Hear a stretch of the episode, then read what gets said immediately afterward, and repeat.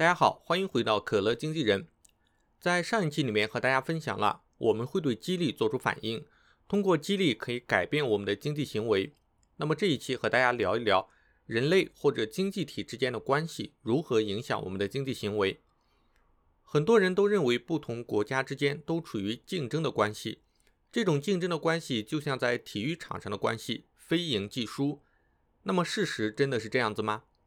我们先来看一个大家，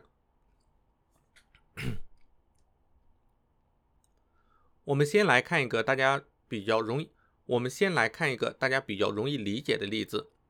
小红是一个家庭主妇，她擅长打理园艺；小明是一个装修工人，他擅长装修房屋。有一天，小红家里需要装修，但是她自己没有这项技能。他恰好知道小明家里的花园需要打理，于是他就对小明说：“我可以来帮你修剪家里的花园，你帮我来砌房子，可以吗？”通过两人之间的技能交换，他们都以最少的经济花费来达到了自己的目的。同样，在国与国之间，有的国家比较擅长生产粮食，有的国家比较擅长生产服装，有的国家比较擅长生产电子产品，有的国家比较擅长生产工业品。如果说他们不进行贸易，那么即使他们有穿不完的衣服、用不完的电子产品，但是他们极有可能会因为缺少粮食而被饿死。所以，不同国家至少在经济上不是相互竞争的关系。通过国与国之间的贸易，使每个国家都可以专门从事自己最擅长的活动，这样就能够享受到种类更多的物品和服务。所以，贸易可以使每个国家的状况都变得更好。对于我们个人和企业，这种说法同样适应。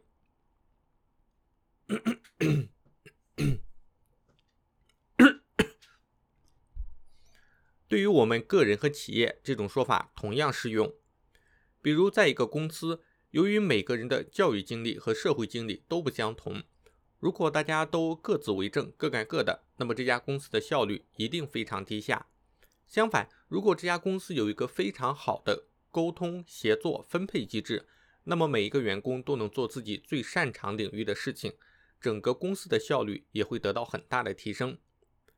关于我们会相互影响的另一个非常重要的概念，就是市场经济通常是组织经济活动的一种好方法。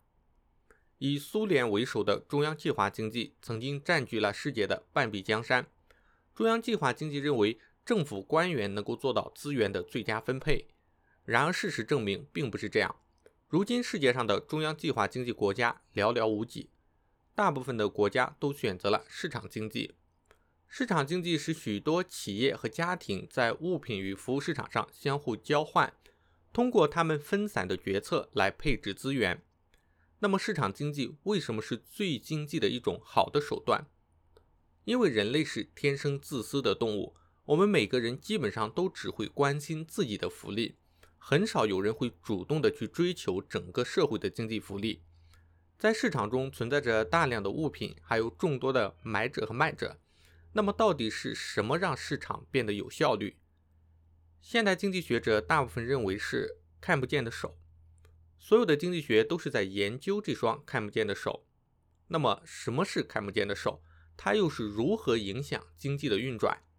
如果你想第一时间知道这些问题的答案，可以点击下面的关注，这样就不会错过我的更新啦。如果大家想吐槽可乐经纪人，可以在视频下面留言。那我们下期再见。